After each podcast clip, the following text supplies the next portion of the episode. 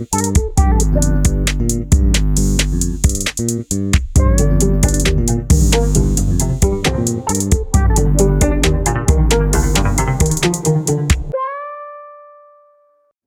sim, sim, tu tens razão, mas a questão é, também se espremeres com um bocadinho mais vigor, um bocadinho mais força, quase certezinha que sai leite, não?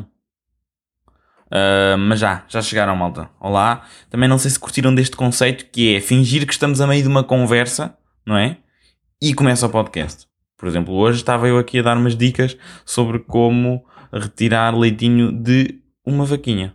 Ok? Não sei se acham que é um conceito para avançar, Pá, está aqui mais uma daquelas aberturas. Eu que não tenho uma abertura específica, concreta, bem definida.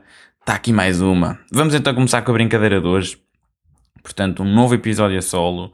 E, e pá, passou aqui algum tempo uh, e houve coisitas que, que eu agora quero falar, que quero comentar uh, em modo já quase que em retrospectiva, porque o mundo gira com uma velocidade tal, meus jovens, que é uma coisa doida, uma coisa tremenda.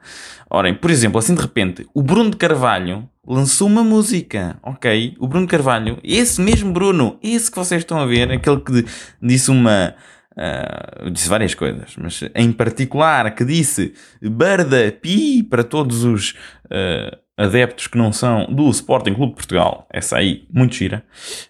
Um, epá, esse camarada lançou uma música, essa música chama-se Tecnogalinha, ok? Ele produziu esta musiquinha que tem uma batida pesadona. Lançou isto no seu canal do YouTube, já lançou há algum tempo, mas eu senti necessidade de falar sobre isto porque, reparem, é sempre curioso quando uma pessoa que é uh, comumente uh, e e frequentemente associada assim a uma determinada atividade, neste caso o Bruno era associado à, direção do Sporting e também à batatada em Alcochete, e agora está fortíssimo aqui a produzir beats daquelas que dão tanto nas disco como nas tecas, ok? Portanto, uh, isto por acaso é curioso, porque reparem, nós, a sociedade tem muito esta necessidade e há sempre esta, hum, esta facilidade em rotular as pessoas não é? E nós muitas vezes definimos as pessoas, e nós muitas vezes nos definimos a nós, pela quantidade de trabalho que produzimos, ou talvez pelo trabalho que desempenhamos, pela função que desempenhamos enquanto membros integrantes desta sociedade, certo? Não sei se estão aqui a acompanhar a, a mecânica da situação. O que é que eu quero dizer com isto? Quando vocês conhecem uma pessoa, vamos imaginar que vamos conhecer o Asdrubal. Estou na rua e eu, olá, boa tarde, olá, sou Asdrubal. E eu, como é que é, Asdrubal? Está tudo fixe? Ele vai dizer, sim está, olha, eu sou aqui empreiteiro. E pronto. A cena que o Asdrubal vai logo dizer é qual é que é o papel que ele desempenha na sociedade. Ora, o que é que eu quero dizer com isto? Qual é que é aqui o meu point? You know? Um, o ponto é que o Bruno era associado a uma atividade e lançou uma música. Ok? E por exemplo, já sabia também que a Clara de Souza, nós conhecemos como pivô, telejornal, jornalista e tal, mas tem vídeos de culinária no YouTube. Ou seja, todos nós somos seres multifacetados, com uma míriade de interesses uh, no nosso dia a dia. Temos, portanto, várias coisas que, sobre as quais nos interessamos, sobre as quais nos debruçamos e queremos investigar, produzir. Pode não ser conteúdo, mas se calhar. Uh, é assim, e isto, o que eu quero dizer é, não é só a este nível de famosos. Nós também temos por exemplo, eu que tenho amigos, eu próprio também sou um exemplo disso um bocadinho, né? Estou a estudar e também estou aqui com alguns projetos em paralelo, o próprio podcast e por aí fora, uh, e a quantidade de amigos que eu conheço que estão também a desenvolver uh, pequenos projetos à parte, eu acho que é muito curioso é muito engraçado. Quando, quando normalmente nós, quando conhecemos uma pessoa, é só uma cena que a pessoa diz, que é a cena principal que é o tal trabalho, a tal um, atividade fulcral vá e mais aceite, entre aspas, pela sociedade. Ou seja, agora o Bruno, quando aparece, imaginem, o Bruno vai à TV, o Bruno não vai lá estar a dizer uh, produtor Tecnogalinha. Não vai ser. Que o, nome, o nome mesmo da música é este, Tecnogalinha. Não vai estar lá a dizer produtor discográfico Tecnogalinha, beat pesadão. Não. Vai lá estar é ex-dirigente do Sporting Clube de Portugal. Mas pronto. Fica aqui a ideia. E depois também, imaginem, podemos fazer um exercício muito simples, que é que outras pessoas poderão começar também outros projetos. Seja agora, seja até futuramente. Por exemplo, vamos imaginar o Marcelo Rebelo de Souza uh, tem pinta, cheira-me, que depois assim destes, uh, deste mandato, não é? Ele pode inaugurar o podcast Segredos da Nação, onde vai revelar lá está, adivinharam, os segredos acerca das suas duas presidências. Ou então imaginem, o Cristiano Ronaldo dá assim uma reviravolta, começa a escrever poesia e lança um livro com um apanhado da sua obra literária intitulado Devaneios de Crack, tinta pelas quatro linhas. Ok, é um livro curto, mas de certo repleto potencial, porque pá, de facto são só quatro linhas. Quatro linhas incluem o título, que já está, incluem agradecimentos à família, ok, segunda linha. Terceira, é, portanto, a obra em si, que é toma lá Messi e vai buscar, ou seja, e o quarto, o quarto é é fechar, não é? E ele fecha com si e pronto, está aí o livro dele, mas lá está, estão a ver? A possibilidade é, é infinita. Até mesmo, olhem, Cristina Ferreira, sei lá, ela pode aventurar-se também pelo ramo da música e nós não sabemos. Já pode estar e nós não sabemos. Ali, imaginem ela a fazer soundtrack das sirenes dos carros da polícia ou até dos bombeiros. Hum? Tinha capacidade vocal para tal. Pelo menos cheira-me. Snifo aqui essa capacidade. O ponto aqui é. Celebridades ou não, toda a malta tem projetos à parte do que anda a desenvolver. Toda a malta não. Estamos aqui já em modo hiperbólico, mas vocês topam aqui a mecânica da situação. E até me arrisco a dizer o seguinte: mesmo que não tenham projetos, vocês que me estão a ouvir já poderão ter uh, refletido e pensado: epá, não seria giro se eu começasse aqui a escrever um, um blog, se eu começasse a escrever um livro, se eu começasse a pintar. E se eu começasse a pintar e a começar a partilhar estes meus desenhos? Ou, epá, até era giro por acaso, um, juntar-me aí com uns amigos e fazer uh, um hit de verão. Não é? Uma musiquinha de verão. Pá, não sei. Mas é isto que hum, sinto que se anda a suceder por aqui. Se anda a passar por aqui. Mas olhem, por falar ali em capacidade vocal da Tininha, da Cristina Ferreira, passei o Eurovisão e eu nem deu para fazer um rescaldo acerca da situação porque tive um episódio especial com um convidado que foi bastante engraçado, ganhou ali um, um ímpeto de uma maior uh, imprevisibilidade e também de, de, química entre mim e o convidado, porque hum, estava a ser gravado de modo presencial, dá logo ali outra pinta, embora seja mais simples gravar assim, depois, no processo de dar aquele jeitinho final na edição, porque quando tenho convidado dou sempre ali um jeitinho, eh, é mais chato, porque não dá para minimizar e tirar os sons estúpidos e estranhos que às vezes possam aparecer, não é? Mas, mas pronto, foi giro. O que é eu quero dizer em relação à Eurovisão? Uh, pá, a minha, a minha previsão saiu completamente furadinha, não é? Ali de Portugal ficar em terceiro, completamente furadinha. Mas pronto, também descobri que os instrumentos não são tocados em direto. Descobri isto por causa da que ganhou. Só as vozes é que são. Os instrumentos já são gravados, produzidos e sintetizados. E então a versão que passa nem é bem a de estúdio que eles gravaram. Passa assim uma versão instrumental eh, ampli amplificada e, e, portanto, específica para, para, para, para a representação do, do ato no momento. E isto é giro e curioso. E de facto faz sentido porque eu muitas vezes já me tinha questionado. Um, por exemplo, há um que é o, Epic Sex Guy, que é o, o gajo épico do saxofone, traduzindo assim a letra. Um, ele já apareceu em duas edições da Eurovisão. E ele era um camarada que ele dançava mesmo full on e conseguia uh, tocar sempre com qualidade e no ponto e sem qualquer variação a música do, no saxofone. Ora, das duas uma, ou ele tinha uns pulmões a Michael Phelps, não é?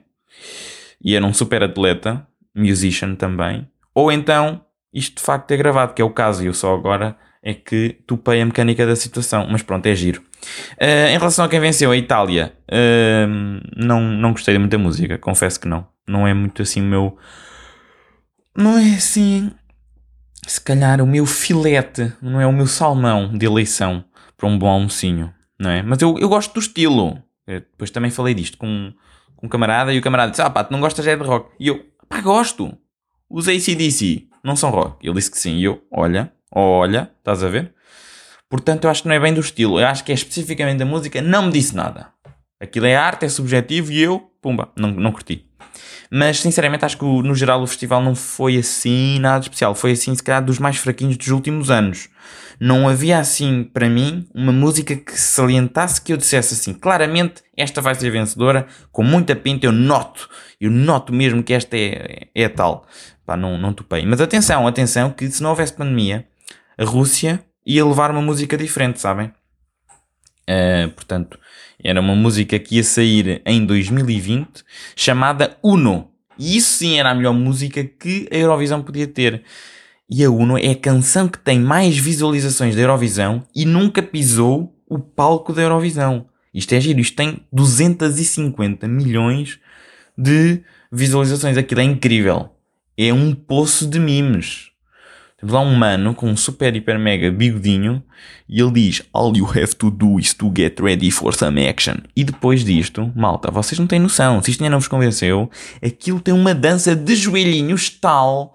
Ui, mesmo ali há anos 70, mas aquilo é um mimezão incrível, tremendo e tem uma selo de aprovação. E eu acho que a Uno era a justa vencedora se tivesse participado, porque aquilo tem uma pinta do catano, ok? Falar em pinta do catano, e último tópico do episódio de hoje é. Epá, eu regressei ao cinema, malta. Palmas para mim, faz favor. Obrigado, obrigado. Foi que tristeza, eu vou bater palmas a mim próprio, realmente. Imaginem um dia gravar o, o podcast em frente a uma live audience. Era giro, era giro. Mas, mas sim, voltei ao cinema, fui ver o A Quiet Place Parte 2 ou Um Lugar Silencioso Parte 2 e eu já não ia ao cinema desde o Tenet. Malta, o Tenet foi para aqui. Agosto ou setembro que eu vi. Há tanto tempo. Isto em condições normais. Eu era menino. Eu, pá, o cinema, eu adoro cinema. E eu era um camarada que ia ao cinema, no mínimo, uma vez por mês. Se calhar com regularidade de duas ou de três em três semanas. Ia, ia mesmo com muita regularidade. E agora, só ir passado, uf, pá, uns 9 ou 10 meses, é muito chato, pá. É muito chatinho. Mas pronto, vi em Max, foi incrível. Foi incrível, um excelente regresso aos, aos cinemas. Sinceramente, não podia pedir um melhor filme para regressar aqui. E eu, é daqueles filmes que nos mete na beirinha do assento. Conhecem a expressão? Edge of your seat? Pronto, é isto. Estive na beirinha do assento uh, e eu não cometi o mesmo erro duas vezes. E passo a explicar. Imaginem, eu não vi o primeiro nos cinemas. Pá, mas este tinha de ser. Este tinha de ser. Aquilo é um filme, para quem não sabe, portanto, existiu um eu não vou, não vou entrar em spoilers, mas existem uns monstros, vá, uns camaradas chatos, que eles uh, são cegos, ok? Mas têm um sentido de ecolocalização, um sentido de audição tremendamente apurado e ao mínimo som que as pessoas uh, façam, produzam, as pessoas estão em apuros. E isto aqui até é, é, é irónico, porque uh, dado que o filme uh, a base do filme, do sucesso das personagens é o silêncio, é irónico ver este filme em Max, não é? Ao mínimo som, as personagens podem ir com os pitos e ter ali um sistema de som tremendo, acaba por contrastar. Não, mas é muito engraçado. E, e ainda bem que as pipocas estão proibidas, no, agora com a situação da pandemia, estão proibidas em cinema porque este é dos filmes em que se ouve a pessoa a mastigar pipoquinhas. Portanto, não, foi muito bom. E este filme é um filme uh, muito bem filmado. John Krasinski volta, regressa aqui como realizador e é muito bom. Uma opening scene tremenda que volta a explorar, e neste caso as origens até do, do conflito, algo que tinha sido deixado por explicar no, no filme original. E é mesmo interessante. E é um filme que não, não gosta de ficar demasiado tempo. É um filme que vai e dá-lhe forte nos, nos, nos Portanto, naquilo que sente que é necessário a audiência experienciar. Não há um único momento que seja desperdiçado. O filme é curto, tem uma hora, uma hora e 37 minutos, são 97 minutos, penso eu. Mesmo simples, direto ao assunto e filmado brilhantemente e editado então com uma capacidade muito interessante também. Todo o sound design, a soundtrack muito interessante, com, complementa e, e até aumenta o que se está a sentir no filme. É mesmo interessante. E olhem, um dado curioso acerca deste filme do A Quiet Place é que o filme foi mesmo ali na beirinha de iniciarmos o confinamento mundial, estão a ver? Então, o filme teve uma estreia há 14 meses, teve uma premiere, grandes uh, fotos, aqueles eventos mesmo a Hollywood potentes há 14 meses e durante um ano e pouco mais ninguém viu o filme. Ou seja, a quantidade de dinheiro que foi esbanjada em marketing e tal na altura, isso foi tudo quase que para o calhetas. Porquê é que eu digo quase? Porque não foi, caríssimos. Porque não foi. Porque é dos poucos filmes aqui em pandemia que não só correspondeu, como suplantou as previsões originais de box office, ou seja, está a fazer tanto dinheiro ou um bocadinho mais do que se não houvesse pandemia, porque na altura já estava previsto fazer uh, o, valor que está a fazer. Mas pronto, é isso, malta. O A Quiet Place Part 2, se tiverem tempo e tiverem numa cidade com cinemas, porque Aveiro City não tem, e eu fico sempre triste com essa situação, em outubro a coisa já vai mudar.